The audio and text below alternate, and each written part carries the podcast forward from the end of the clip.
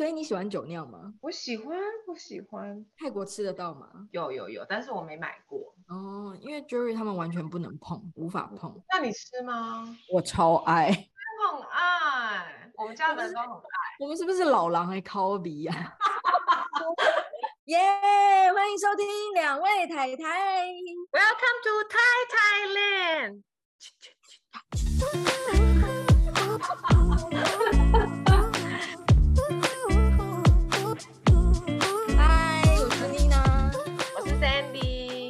什么事可以让妈妈一秒变脸？这个应该就是意思是说，就是我们想要保护自己的孩子、捍卫自己孩子的那种状态吧，而不是就是孩子把我们激怒的那个。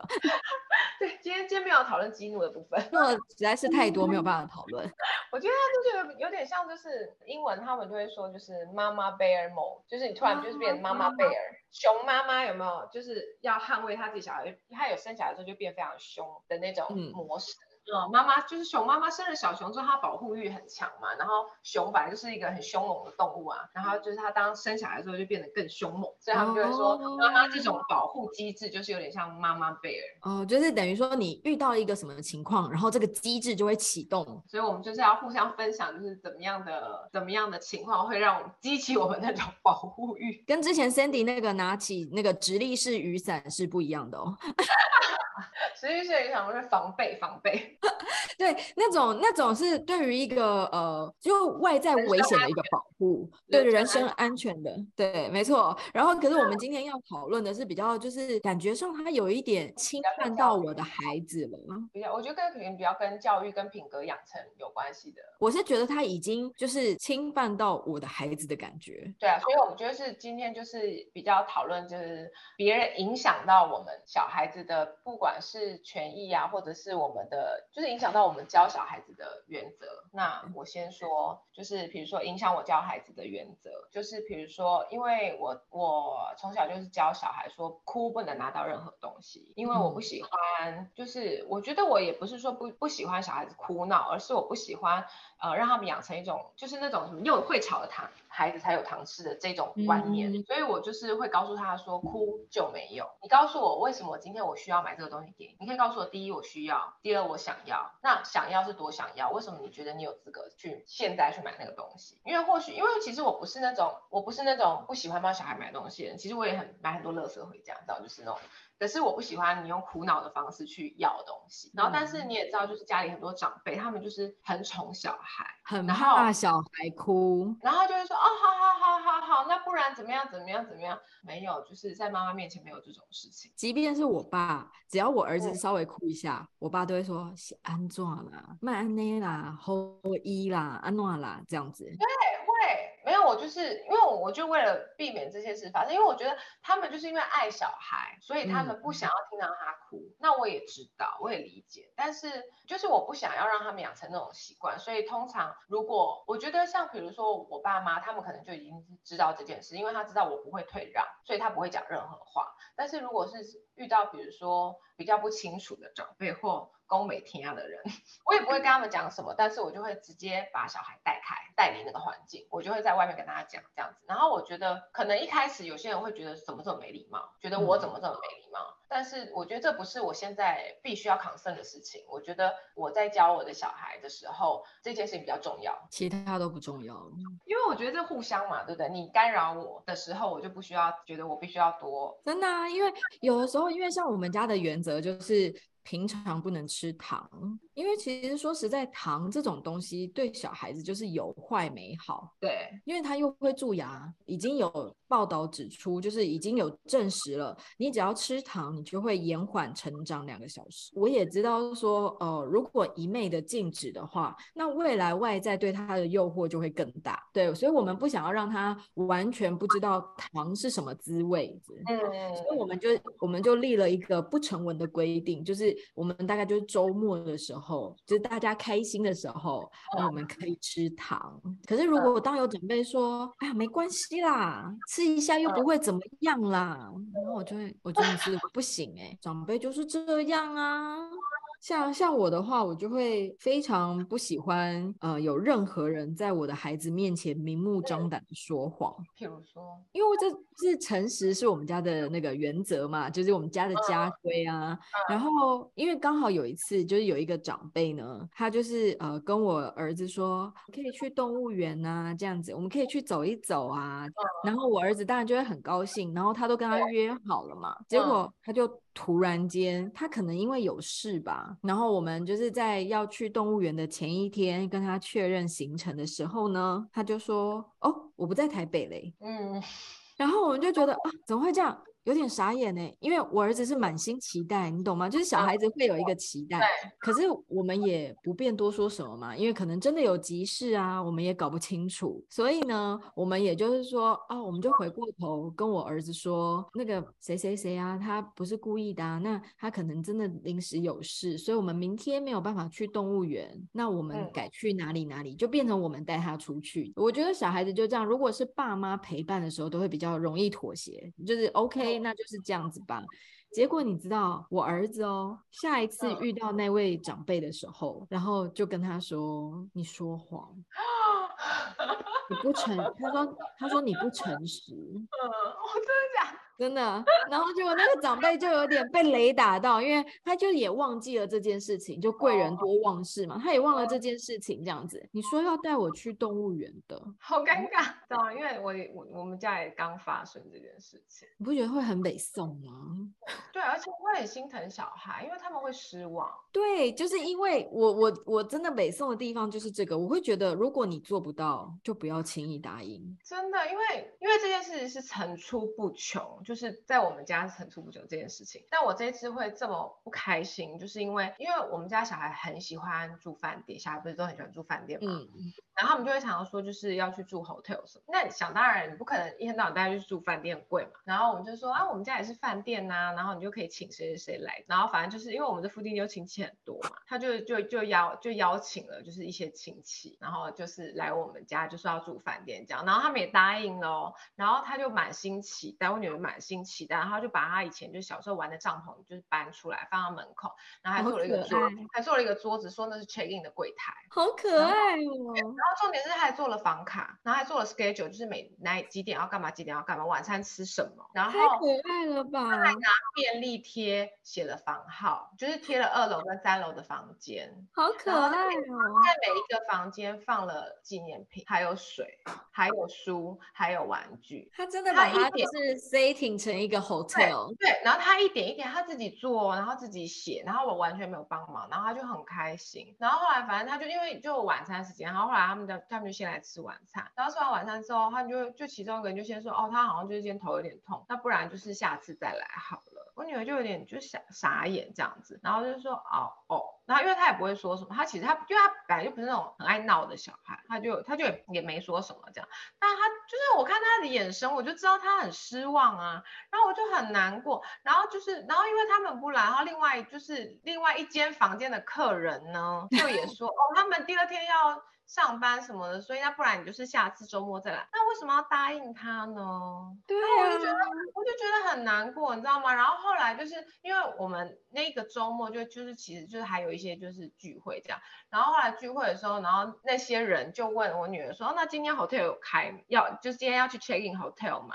然后我女儿就说：“hotel 关门了。”是不是？我觉得小孩子真的会失望哎、欸。对啊，我就觉得很。伤心，你知道吗？我就觉得很生气，因为我觉得就是再小的约定，就像是再小的事情，对于他们来说都是很大的、很重要的事情。对，因为他们的世界就这样子大啊，你答应他的事情，你就要做到啊。对，所以你只是轻轻的一句话，可是对于他们来讲，就会有很大的失落感。可是我真的很不喜欢这样。然后，但是因为实际上就是，嗯、呃，可能因为我们家就是比较有规划，就是有计划，就是我们预计要去哪里，我们预计要做什么事情，通常就是。会按照这样子的行程去走，这样我也知道说不是每一个人都这样，有些人他的确就是比较随性，那有些人他的确就是呃且看且走，就是类似这样，就不要轻易的说什么。你明明就知道你自己就是常常就是怎么讲出尔反尔，为什么要一直答应？我不懂哎、欸。但从另一个层面来看，有一个好事就是我儿子也会学乖，就是也不是说他学乖，就是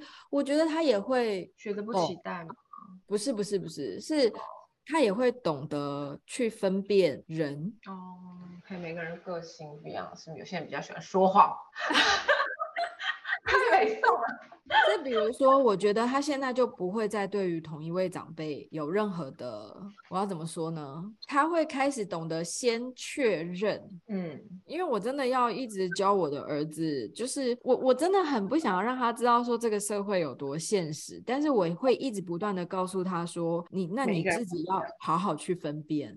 就是你，你到底喜不喜欢这个朋友，或是你觉得他可以吗？嗯、对我，我我一直不断的告诉他，就是每个人的个性真的是不一样。当然，这些事情发生的时候，我们就是会非常的不高兴。然后，可是我觉得，就是可能要从这些事情当中，也要让他懂得去学习，不然他真的长大以后会遇到更多。你好正面哦，说谎的人何其多啊！好，虽然我们说人家说谎就是很不对，但是就是 就很美颂。就是我觉得以前古人有一句话很有道理，就是莫因恶小而为之。啊、哦，对，莫因善小而不为，莫因恶小而为之。真的这件事情，嗯，汤哦。对我觉得，我觉得可能那些长辈或是亲戚们，他可能不见得，你你可能不见得能够说他是说谎，他只是就是我觉得敷衍哦。对，我觉得他可能就是也是有点敷衍，然后就是觉得反正是小孩子讲一讲，他可能就忘了。怎么可以对于这么小的小孩子就教他们社会化呢？就像是人家说下次见面约吃饭一样，就是你知道不知道 下次是什么时候？我觉得妈妈先做到不敷衍，妈妈好难哦，人生真难。对，好，那还有嘞？还有就是随便开玩笑，跟小孩子说一些很负面的话，就这个我好讨厌。哇，真的，比如说，就是他就说，啊，你他妈分我，好，你很小气耶。我最讨厌人家就是逼我儿子分享，然后又说他小气。对，或者是他分享给你，你说啊，好了好了，我开玩笑。对，他都已经要给你了，开什么玩笑？你就拿下来就好啦。对，我就想说，小孩子会很 confused 吧？他就想说。到底是要还是不要啊？这一点都不好笑，什么叫开玩笑？对 有就比如说，比如说有些人就会说，你再怎么样怎么样，或者是你再让我生气，妈妈就会不爱你哦。这种我也会很生气。对，不行。对，而且我会马上当着他的面，就当着说话的人面，很认真的看着我小孩子，然后告诉他。今天你是我的小孩，不管你做什么事情，我都一样爱你，不会为了任何事而改变。讲给那个人听。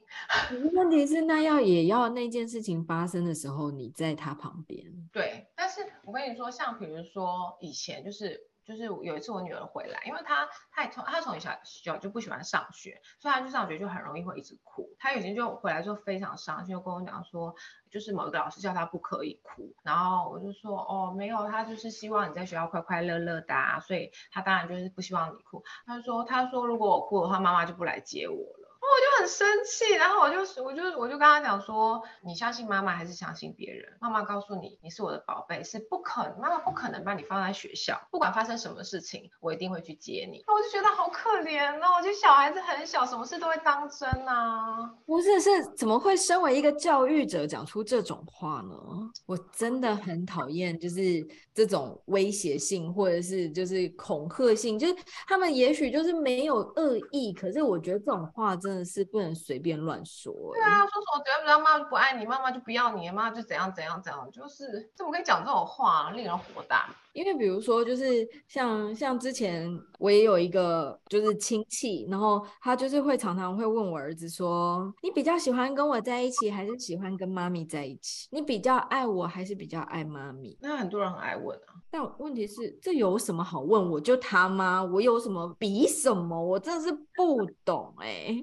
那你希望小孩回答什么？对，然后比较爱你，然后呢？你要把他带走吗？你养他吗？你每天跟着他在一起生活吗？没有，还是我啊？就是 这个问题的结论有什么意义吗？没有。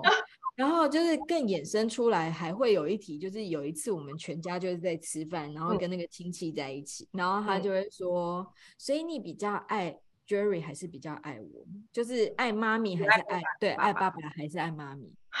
小孩要怎么回答？不是我，我只是觉得，就是这种爱能比吗？就是爸爸的爱跟妈妈的爱怎么比？然后，而且为何需要比？所以我觉得为什么要为难小孩？我觉得这个问题真的是很烂。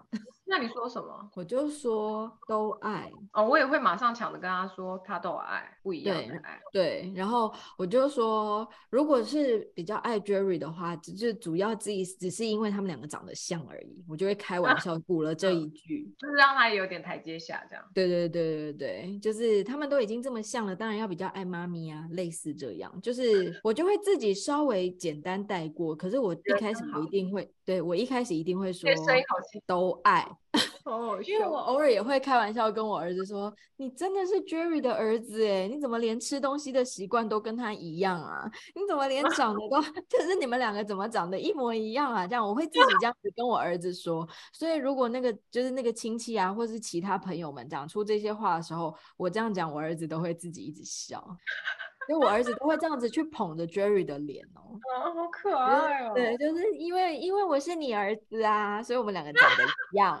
他们俩确实是蛮像的。所以我觉得有的时候他们也许是无心之过，可是他们有时候讲出来的话，真的会让我们一秒就是觉得，他觉得有没有经过大脑这句问题，或是你真的把他当做一般人在对话嘛？因为我觉得，比如说像我们是同才之间，或是我们已经心智很成熟，那我们在讲这些开玩笑的话，或是我们在聊这些内容的时候，我们会知道说他。不是这个意思。我有一个亲戚，就是很喜欢把一些，就是他把一些口头禅挂在嘴边，嗯，然后比如说他就是跟跟我儿子在在吃饭啊，或是在玩的时候啊，他就会说你很奇怪，就是我的儿子的思维，小孩子的思维嘛，就是你可能会觉得说这个东西就是要这样组装，可是、嗯、可是大人就会有个 SOP 了嘛，因为我们已经会这样这样这样这样，然后可是通常我在对待他的不一样的顺序的时候，我都是先看。对，我就会让他去做这样子，可是他可能就会很急，因为他比较不懂得如何跟你的孩子相处，嗯、然后他可能就会很急的说：“嗯、你很奇怪，这明明就应该是这样这样这样这样。”但我儿子不奇怪，不知道怎么讲哎，也不能怎样哎。对，可是我儿子不奇怪，为什么你要说我儿子很奇怪？对，那你要怎么要怎么应付这件事啊？我如果我在现场的话，嗯。我就会说，就是他只是顺序不不一样，可是他还是可以做完。就是我会稍微讲一句这句话这样子，可是我这个口气会让他知道说，你不应该要这样对我儿子说话。对啊，可是如果我不在的话，就我没有办法。而且我一开始会得知这件事是我儿子回来告诉我，我是真的不在线。然后他说什么？因为有一天他在睡觉之前。哦，他是真的很会表达，没有错。因为有一天就是在睡觉之前，然后他就跟我说：“嗯、妈咪，谁谁谁说我很奇怪，可是我没有很奇怪啊。他为什么这样说我很奇怪？”嗯、然后我就会稍微问他事情的原委嘛。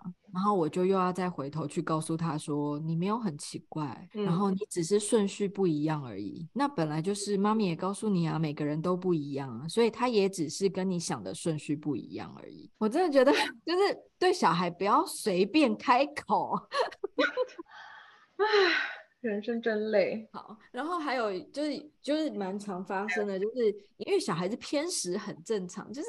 我我当然不，我当然知道说这个不 OK，可是与其一直强迫他吃他不喜欢的东西，不如让他开开心心、快快乐乐的心情去吃他喜欢吃的东西，而且吃多一点，这样健康的东西吃多一点没关系。这样，那我儿子就是很喜欢吃 loba，但是他不喜欢 loba 有其他东西。哦，OK，就是他不喜欢有呃什么香菇、香菇卤肉，他就不喜欢香菇，然后。然后或者是像我也会煮那个皮蛋卤肉，他也不喜欢皮蛋，嗯、就是他只喜欢卤吧，就是卤肉、绞、嗯、肉这样子，嗯、所以他可能在吃东西的时候就会挑那些东西出来，他不喜欢他的碗里有他不要的，他就会开始挑。嗯、然后呢，就是我有个亲戚，只要看到他这个习惯，就说啰嗦，说他吃东西很啰嗦。那小孩不会学吗？我儿子不知道啰嗦是什么意思。哦，那还好。你才对，然后可是因为这件事情刚好就是因为是 Jerry 的亲戚嘛，然后刚好 Jerry 也在，然后 Jerry 也就是会开口说他只是不喜欢吃那个而已。他后来有知道自己不该说，可是他也改不了。也是哈，有的时候、就是，因为因为有时候这就是一个口头禅，然后像有时候因为像我儿子就是很多自己的。就是一个小坚持，比如说他在穿鞋子的时候，他没办法不穿袜子。嗯嗯嗯，就他一定要穿了袜子才能穿鞋子，这就是我儿子的一个坚持。可是有时候大人就会觉得说，啊，反正一段路而已，小小一段路，就赶快穿进去就走啦，这样子赶快出发啦，赶时间呐，或者是你先穿鞋子，等下在车上再穿袜子，就是会有一些这些建议。可是我儿子不行的，金牛座的坚持有时候。你没有办法去说服他在短时间改变，嗯、然后他就是还是要穿袜子，然后再穿鞋子。嗯、这时候那个亲戚也会开口说：“哎，啰嗦。”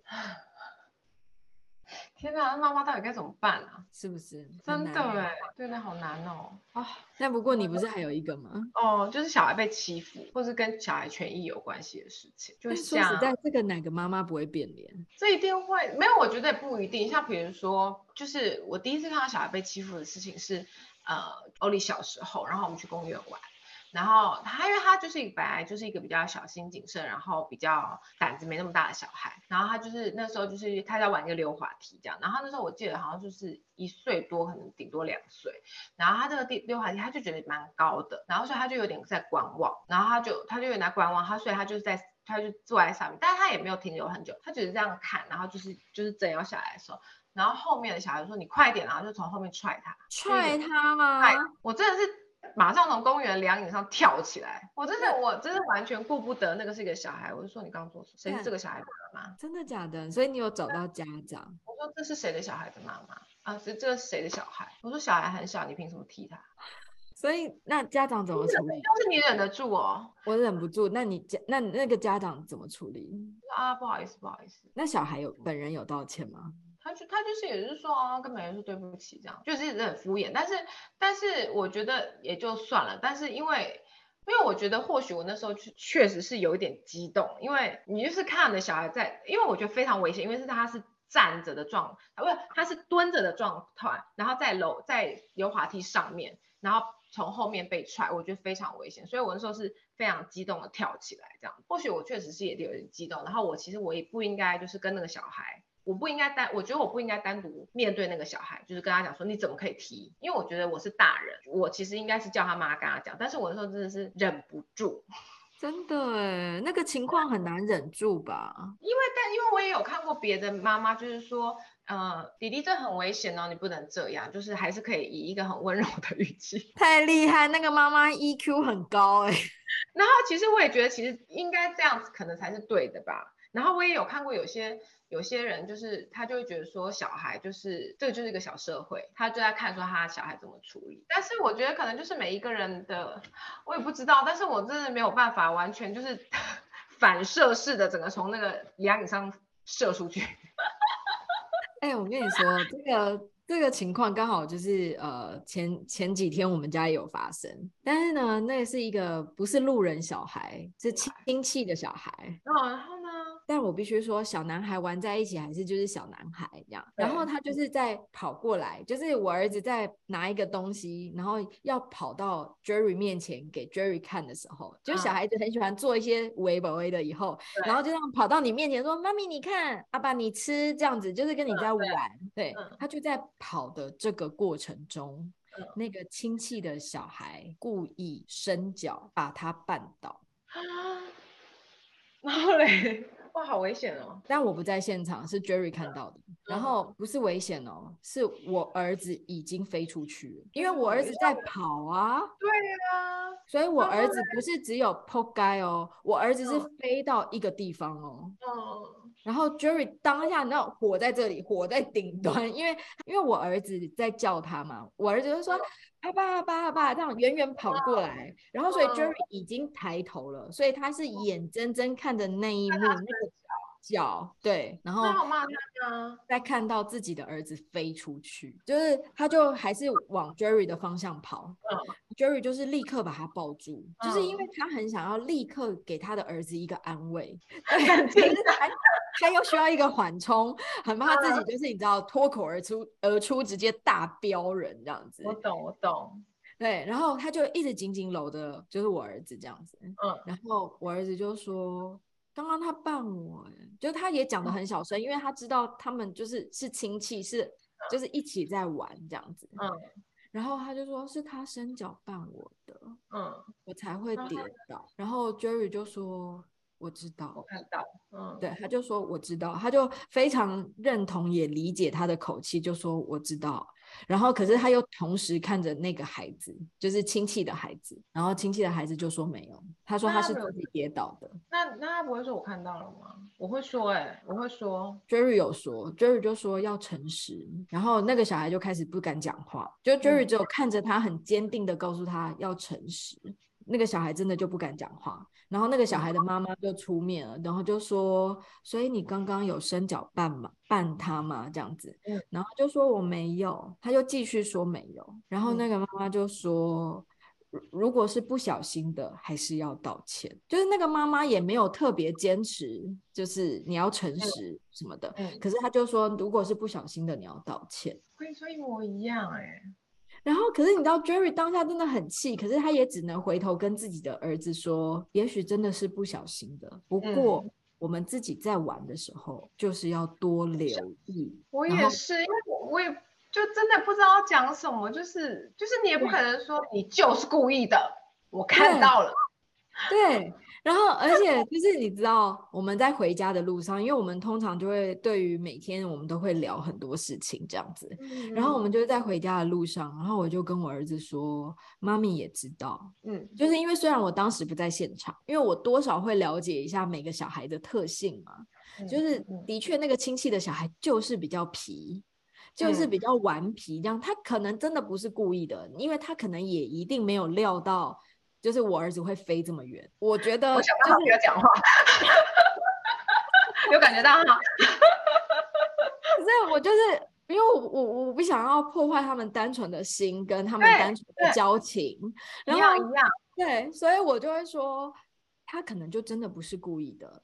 可是宝贝，你要知道，在很多小朋友在玩的时候。就是会这样，那你要自己也要好好判断，嗯、然后你自己在玩的时候，你也要多小心、多注意，好吗？然后他也，我觉得我儿子听得懂。然后我说，嗯、你看妈咪是不是一忙完我就一直紧紧抱着你？嗯，我说，所以妈咪也知道，我只能做到这里了，因为我没有办法再说出更多更狠的话，因为我觉得他是我儿子。知道，我们是不是应该要就是找育儿专家来这边解答一下？好难哦，其实就是因为每个小孩的状况也不一样，每个家庭也不一样嘛，所以我常常就是必须要很客观的告诉我儿子说，你真的要好好的自己分辨。可是他们那么小，怎么分辨呢？可以，真的。那你要教他分辨的方法，比如说，比如说你要怎么知道这个人即将要伸脚了？他他被绊三次，他绝对就会知道了，知道这个人会伸脚。伸脚，或者这个人会有一些小动作哦。那如果今天是有人在楼那个溜滑梯上踢你儿子，你会怎么样？你说像你你刚刚的情况，就是那个路人嘛，就是这件事情，我会跟另你刚刚有提到，就是别的妈妈的做法一样，我会真的把我自己的儿子教好，叫他一定无论如何要保护好他自己。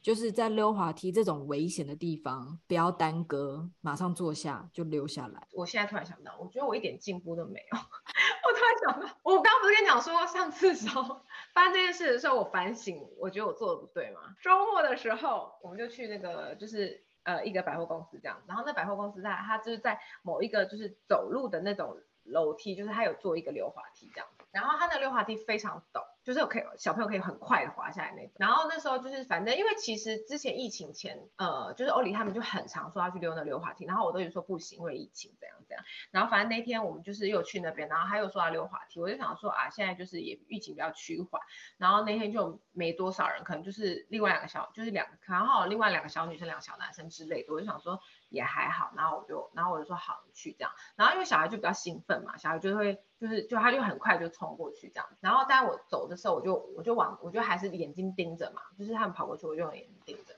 然后他们就脱了鞋跑上去要溜的时候，然后其中有个女生，就是查理要溜的时候，他就从后面这样推他，然后因为那个滑滑梯非常滑，他从后面这样推他，然后因为查理就很小嘛，他就很容易加速度，对，然后重点是他就很，我怕的是他这样子滑的时候头撞到，对，所以他推的时候我就我就说嗨嗨，然后我就很大声，然后我就说你干什么？我就用泰文讲你干什么？然后那个妈妈贝尔就超大声，因为其实我也不想要在那边就是跟其他人有什么争执，所以我只是跟欧里说，刚刚有人推弟弟，所以你保护弟弟，你你每次都在他后面溜，因为毕竟欧里就长比较高嘛。我后来发现我一点进步都没有。就是每一个人他都有一个天生的个性嘛，那所以我真的要一直不断的提醒我儿子，真的要好好的保护自己，然后去分辨这个人值不值得你跟他做朋友。所以其实我知道，就是不论我们上述说的任何亲戚或是任何朋友，他们都。没有太多的恶意，因为我觉得有的时候就像我说的，他可能就是一个口头禅，或是在那个情况底下，他可能就是真的有有，也许真的有他非不得已要爽约的原因。然后，可是孩子的模仿速度非常的快，但是他们对于行为还有词汇的理解程度却非常的低。所以呢，我觉得小的时候，我妈有教我。一件事情，我觉得我很认同，就是身教重于言教。然后，所以在小的时候，父母的这个身影，跟我们每一个人，就是在每件事情发生的时候，可以站在孩子身旁的这个身影，就是我们是怎么样去守护他的。就像刚刚 Sandy 说的，他无论如何就会很明确的看着他的孩子。妈咪怎么样都会爱你。我们怎么样帮孩子去建立起他心里面的这个安全感？嗯，对啊，我觉得是非常重重要，就是以身作则啦，这样子。但我觉得就是就像我一直说的啊，我们没有办法去教育别人，而且这个世界如此大，我们怎么可能能够去预防每一件事情？所以我真的觉得就是要好好把孩子教好，让让他心里建立起最大最大的安全感。对，然后妈妈也要去修养一下自己的性格。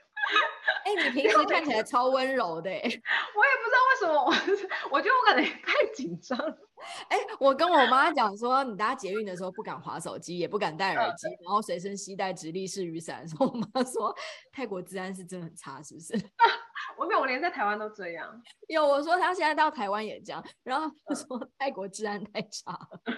我觉得有可能呢，真的有可能。但不过我妈后来结论说这样是好事，她觉得当了妈妈必须要有一些转变。我觉得我觉得转变有点大，我自己也被我自己吓到了，而且还一点进步都没有。明明回家有反省。妈妈就是这样子吧，你永远没有办法想象自己会力大无穷到什么程度。对啊，真的。可是我每次都想说。如果是我小孩在外面调皮，我也不希望别人妈妈凶他，所以我每次都会反省说，我自己下次不能这样，好烦哦。哎，教养的路上真的是，虽然没有标准答案，可是真的是每天都是不断的修行之路。是真的，所以今天要分享，对，今天就要分享一本跟修行有关的书。它其实是一个很可爱的绘本，叫做《花地藏》。嗯，好可爱哦。对，大家应该知道，就是那个地藏吧？地藏，地藏王菩萨嘛，是在日本卡通里面会有的那一种。日本卡通不是出现的是小沙弥吗？日本卡通都会有那个花地藏在，呃，不是花地藏，就是地藏菩萨，就是一尊一尊那尊那个啊。啊，对对对对对对，这个这个绘本里面是提到，就是其实它原本呢是一个非常非常非常巨大的石头，主角是一个非常非常巨大的石头，然后而且他非常得意自己就是是在山上，然后又是一块巨石，就是很引以为豪，就是因为我在这里，所以这座山才会这么高哦，这样子。但是没想到，就是有一天地震的时候，就是山崩地裂了，这块巨石呢。就滚落了，这样子，就他就离开了这座山，然后他跌到一个地上，然后他就告诉自己说：“没关系，我是巨石，诶，我这么强壮，所以呢，即便跌下去，这点痛也不算什么。”结果后来这个石头就滚啊滚啊，滚到河里面了。然后那，滚到河里面的时候呢，就是有很多去河边玩游戏的小孩或大人，然后如果他们要渡河的话，是不是就会踩着石头这样子往前走？他就不断的任人踩踏，他也告诉自己说：“没关系，我这么强壮，别人踩几下，这么这点痛不算什么。”过没多久，然后就是这座河修了一座桥，再也没有人去踩这些石头了。可是呢，就有一个老石匠经过了河床旁边，看到了这块石头，就想说。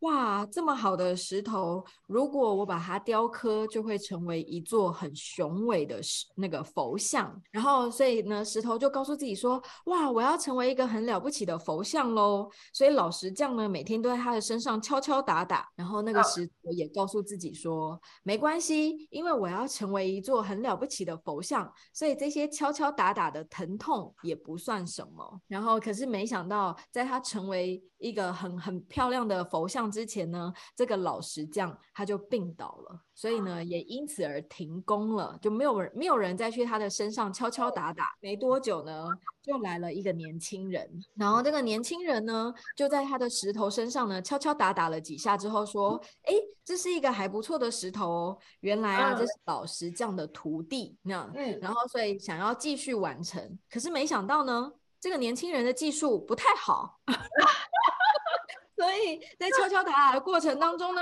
就是非常多的石头就浪费了，变得越来越小了。所以呢，他没想到自己会变成一个很矮的地藏，好可怜。